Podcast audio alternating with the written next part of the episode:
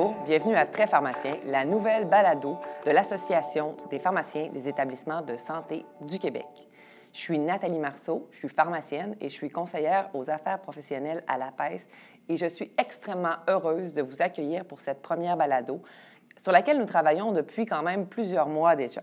Ce balado, d'une durée d'une trentaine de minutes, veut donner la parole aux pharmaciens des quatre coins du Québec pour parler de leur expertise et leurs différentes expériences.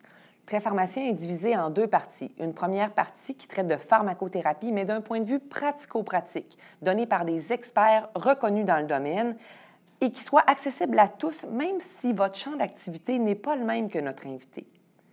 Une deuxième partie qui va discuter des expériences, des outils, des projets qui ont été développés dans le réseau pour vous inspirer, pour vous donner des idées et vous donner peut-être envie d'innover dans votre propre pratique.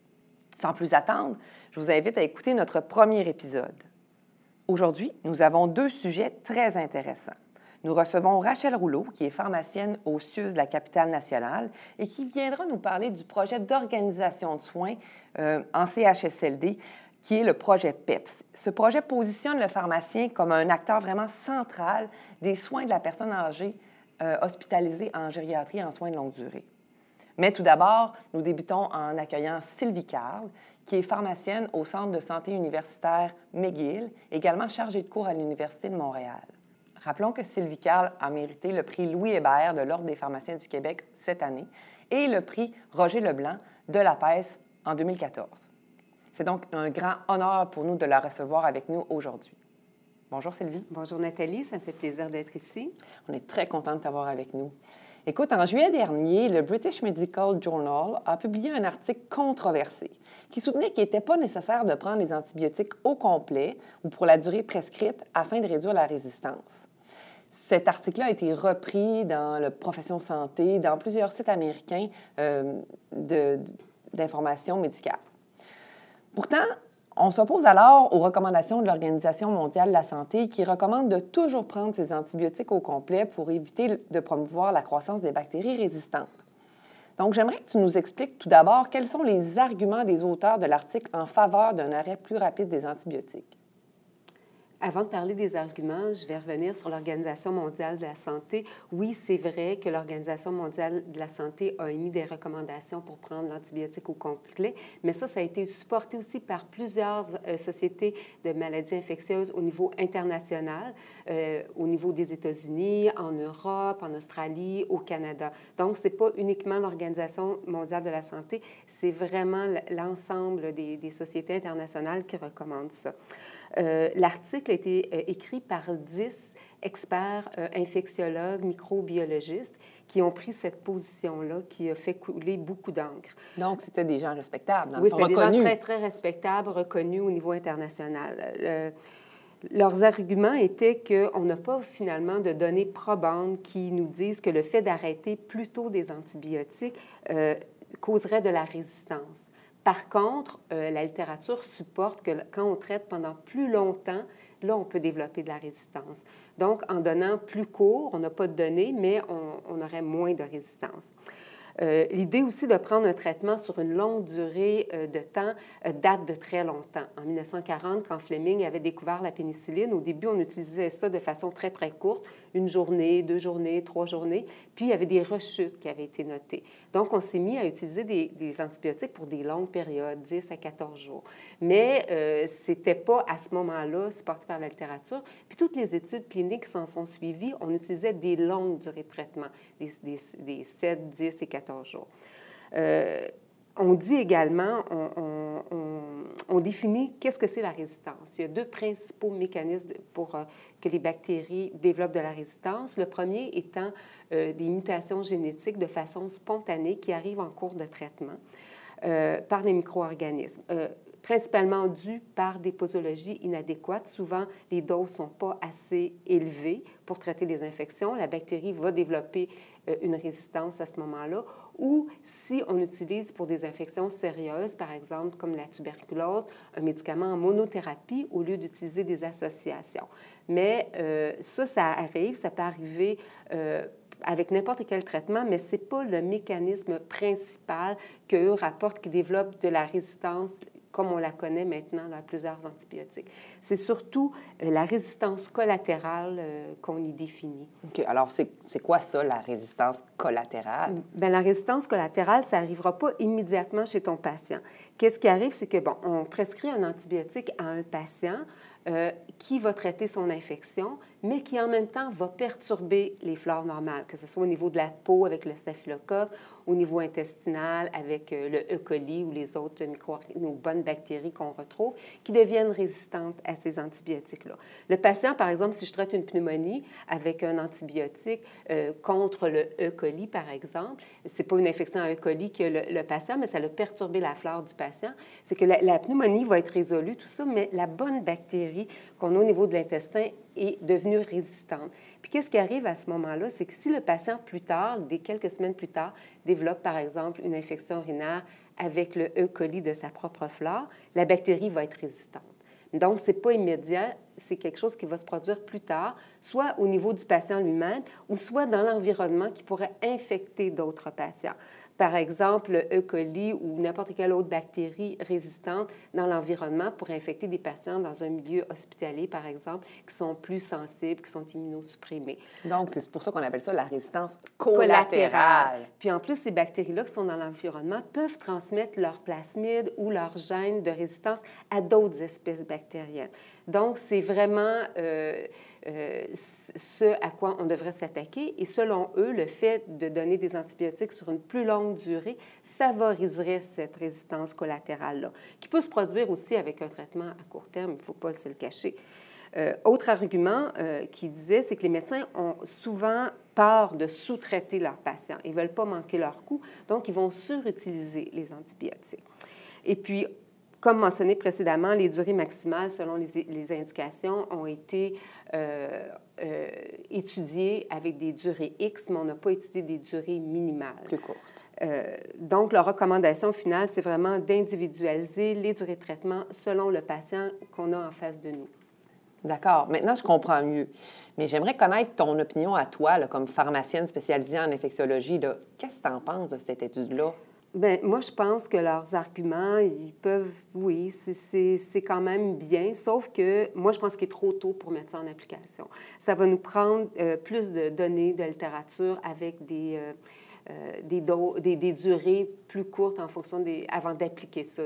On ne peut pas dire seulement à un patient, bon, les signes et les symptômes sont résolus, vous pouvez arrêter de prendre votre antibiotique. Je, pense qu'on n'est pas rendu là déjà, il y a plusieurs durées de traitement qui ont été raccourcies, qui sont supportées par les données probantes. Si on prend par exemple le traitement des infections intra-abdominales post-opératoires, avant on traitait 10 à 14 jours, maintenant des traitements de 4 jours ont été démontrés efficaces. Même, chose pour le traitement des pneumonies communautaires. Euh, par exemple, avec la lévofloxacine, on peut traiter 5 jours seulement, c'est supporté par la littérature. Mais je pense qu'on n'est pas encore rendu au fait de raccourcir en fonction des signes et symptômes, parce qu'on a l'expérience du face Historiquement, euh, ça fait quand même plusieurs années que je pratique depuis le début des années 80. Puis, en 1982, il y avait une étude qui avait été réalisée pour le traitement de la cystite euh, chez les, femmes euh, en bonne santé, qui disait, après une dose unique, souvent les femmes disaient, là, je me sens mieux, puis tout ça, une dose avec le trimethoprim, sulfaméthoxazole. Donc, on avait fait une étude chez 104 patients qu'on avait divisé en deux groupes. Il y avait un groupe qui recevait une seule dose de trimethoprim, sulfaméthoxazole, et l'autre groupe recevait le traitement standard, qui était un comprimé deux fois par jour pendant 10 jours. On a eu des très bons résultats avec cette étude-là. 93% des patients qui avaient une dose unique répondaient bien au traitement versus 95 avec le traitement de 10 jours. C'était fantastique. On s'est mis à prescrire des doses uniques à tout le monde. Et puis, mais on s'est aperçu quelques années plus tard, deux, trois ans plus tard, que là, on avait beaucoup de récurrences et de rechutes. Puis souvent, le, micro-organisme était résistant au trimethoprim, sulfaméthoxazole. Donc, raccourcir la durée de traitement ça peut avoir des conséquences. Oui, c'est ça. Il y avait 30% des patients qui rejetaient pour des infections des cystites, qui est une infection pas très sérieuse, c'est pas trop grave, mais quand on parle des infections plus importantes, comme des arthrites septiques, euh, des ostéomyélites, des, des infections nosocomiales, des pneumonies, à ce moment-là, il faut, vraiment être basé sur... Euh, des, des, traitements euh, qui ont été prouvés dans la littérature. D'ailleurs, par la suite, on a, on a essayé avec trois jours, puis là, trois jours, ça a été le traitement approprié. Mais on a vraiment trop diminué euh, au départ. Initialement. Qu'est-ce que tu recommandes aux pharmaciens qui nous écoutent? Là? Doivent-ils dire à leurs patients de prendre leur antibiotique au complet? Doivent-ils dire de les arrêter quand ils se sentent mieux? C'est quoi ton message aux pharmaciens qui nous écoutent? Bien, premièrement, les patients qui retournent à la maison avec une antibiothérapie par voie orale, c'est certain que je dirais de prendre au complet. Ça, il n'y a pas de doute là-dedans c'est comme... comme euh, tel que prescrit. Tel que prescrit, exactement. À l'hôpital, euh, on peut mettre quand même un petit bémol parce que les patients sont sur surveillance euh, médicale. Souvent, on peut faire une désescalade des, antibiotiques, mais au, départ, initialement, on devrait prescrire selon les, les, guides cliniques, selon les recommandations des études cliniques, les conclusions.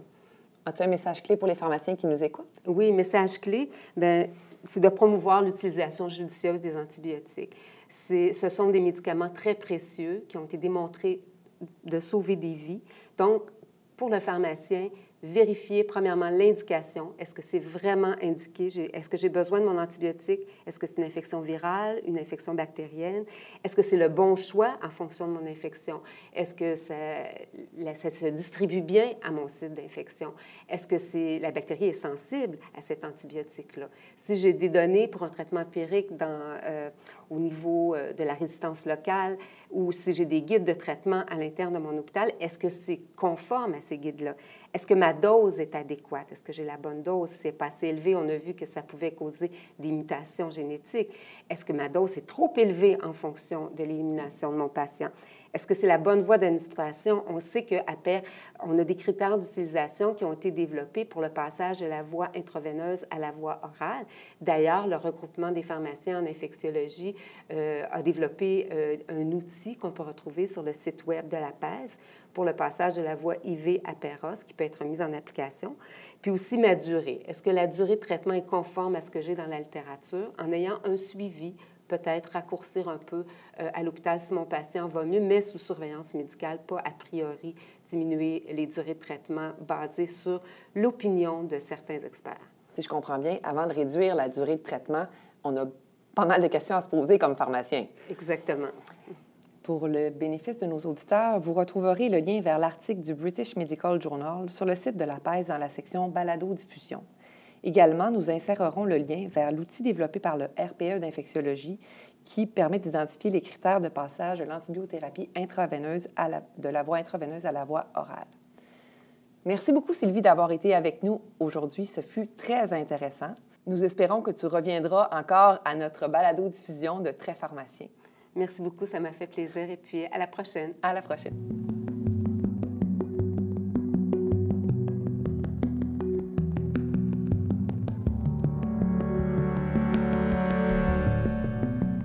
Sommes de retour pour ce deuxième segment d'épisode. Nous allons donc parler d'un projet vraiment inspirant qui a été mis sur pied au CIUS de la capitale nationale, soit le projet d'évaluation de la personnalisation des soins en CHSLD, communément appelé le projet PEPS. Ce projet propose un modèle de pratique du pharmacien avec responsabilité et autonomie accrue pour le bénéfice des patients admis en CHSLD. Lors du dernier colloque en gestion en octobre dernier, j'ai eu l'occasion de m'entretenir avec Rachel Rouleau qui présentait sur les résultats préliminaires de ce projet.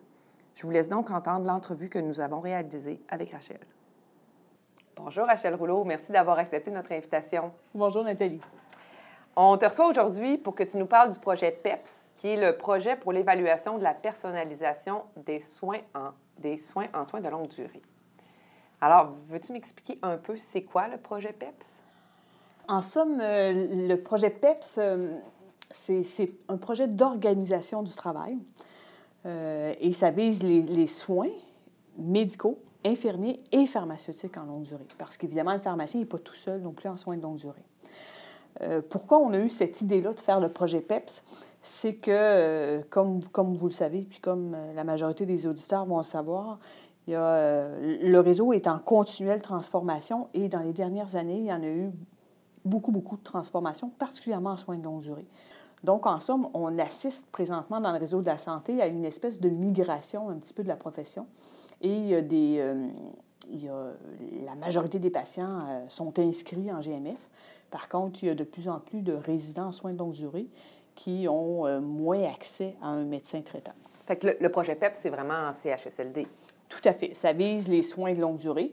Évidemment, on s'attarde, dans le cadre du projet, on s'attarde surtout aux soins publics de longue durée, mais ça pourrait aussi toucher les soins privés conventionnés. Puis en quoi ça concerne vraiment le pharmacien? Bien, comme je vous dis, c'est un projet d'organisation du travail.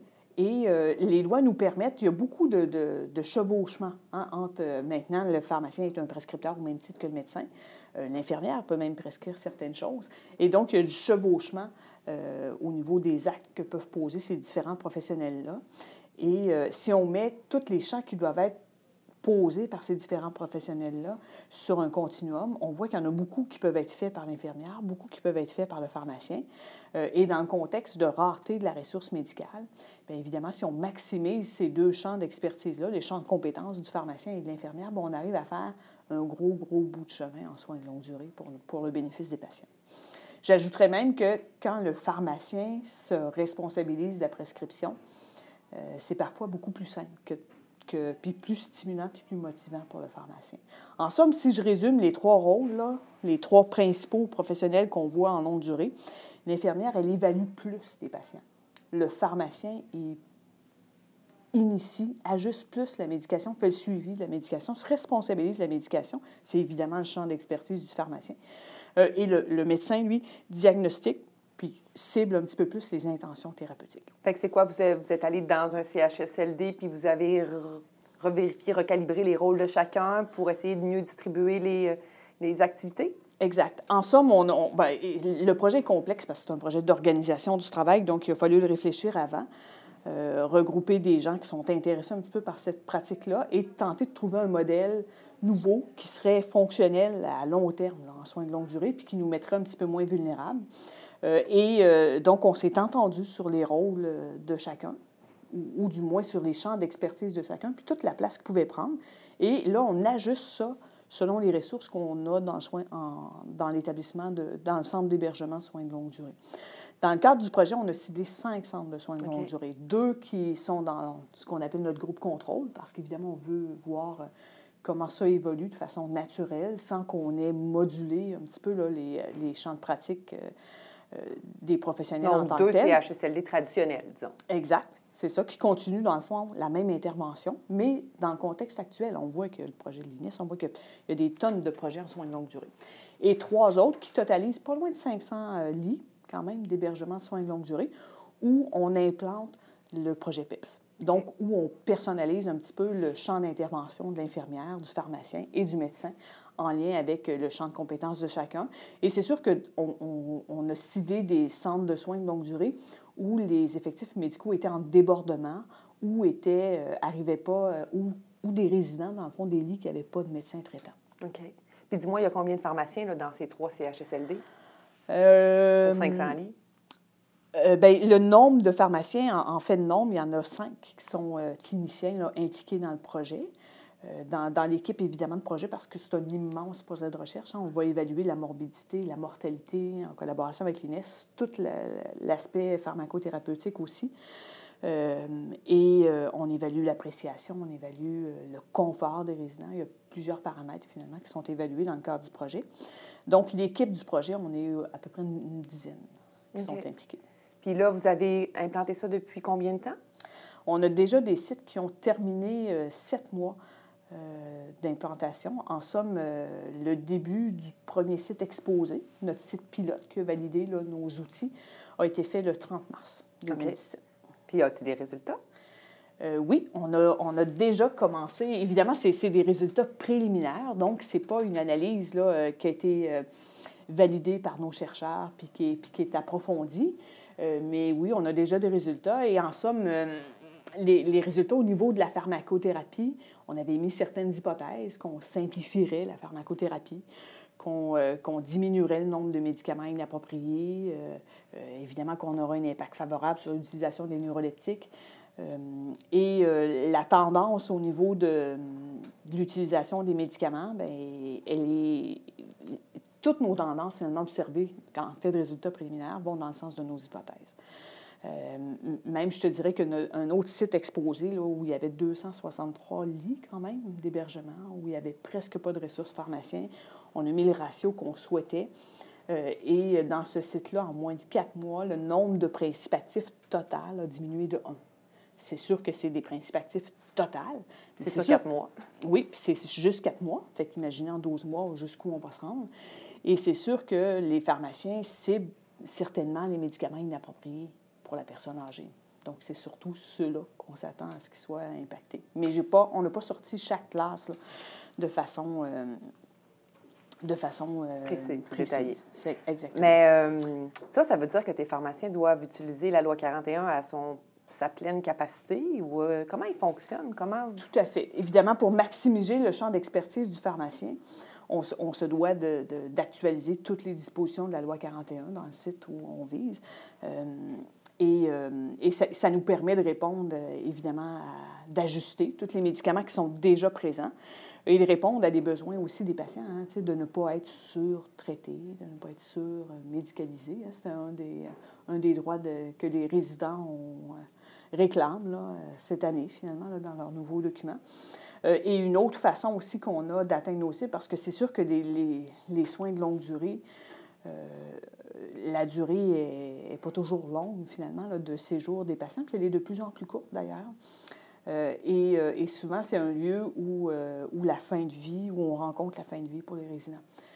et si on veut bien, on, veut que ça se passe bien, bien ça nous prend un, certain, un accès à une certaine pharmacothérapie. Donc, on utilise dans ce cas-là, au lieu de la loi 41 pour, euh, pour ajuster les médicaments puis initier des traitements qui sont quand même simples, on utilise la loi 90 et les ordonnances collectives pour initier la majorité des thérapies qu'on peut, euh, qu'on doit initier en soins de longue durée. En somme, la base des ordonnances collectives, les idées derrière tout ça, c'est de traiter des problèmes fréquents dans la situation où on est. Donc, c'est sûr que, par exemple, je ne sais pas si on est en néonatologie, ben, d'avoir une ordonnance collective pour traiter des bactériuries symptomatiques, c'est pas pertinent.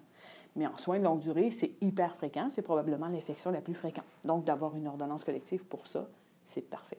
Puis à ce moment-là, c'est le pharmacien qui initie, c'est l'infirmière? C'est le pharmacien qui initie. Mais évidemment, le pharmacien, euh, son expertise, c'est l'utilisation du médicament. Fait qu'on n'a pas besoin de détailler beaucoup euh, comment utiliser euh, du Bactrin hein, pour traiter une infection urinaire. Habituellement, ça fait partie de la formation du pharmacien. Mais on détaille un petit peu plus le reste. C'est quoi les symptômes? C'est quoi cette bactériurie-là? C'est quoi les symptômes qu'on trouve le plus souvent dans l'infection urinaire ou d'autres qui peuvent suspecter? Et l'infirmière est en support au pharmacien parce que, évidemment, euh, si on pense à une infection urinaire haute avec euh, fébrile, chez un patient fébrile avec un punch rénal, bien, ça a un impact sur la durée du traitement. Donc, nous, on a besoin de l'infirmière pour prendre les signes vitaux, hein, pour nous dire si le patient est fébrile ou pas, euh, quel type de douleur, euh, lorsqu'il urine, ce patient-là manifeste, et est-ce que le, punch rénal, par exemple, ou les douleurs euh, au niveau rénal sont positives ou pas, et c'est l'infirmière qui, qui nous apporte ces données-là. C'est vraiment un beau projet. Vous avez ça encore pour combien de temps avant d'avoir les résultats finaux? on vise 12 mois au moins d'intervention avant de, de compléter au moins notre première phase d'évaluation. Puis on aura des mesures au temps zéro, une année avant aussi, à six mois et à 12 mois. Quand est-ce que tu reviens nous voir pour nous donner tes résultats? Probablement l'automne prochain. l'automne prochain. Tout devrait être analysé. Peut-être un autre élément aussi que je pourrais vous mentionner, c'est sûr que là, on a parlé d'utilisation des médicaments, mais le projet va un peu plus loin quand même dans, au niveau des résultats préliminaires, entre autres au niveau de l'appréciation.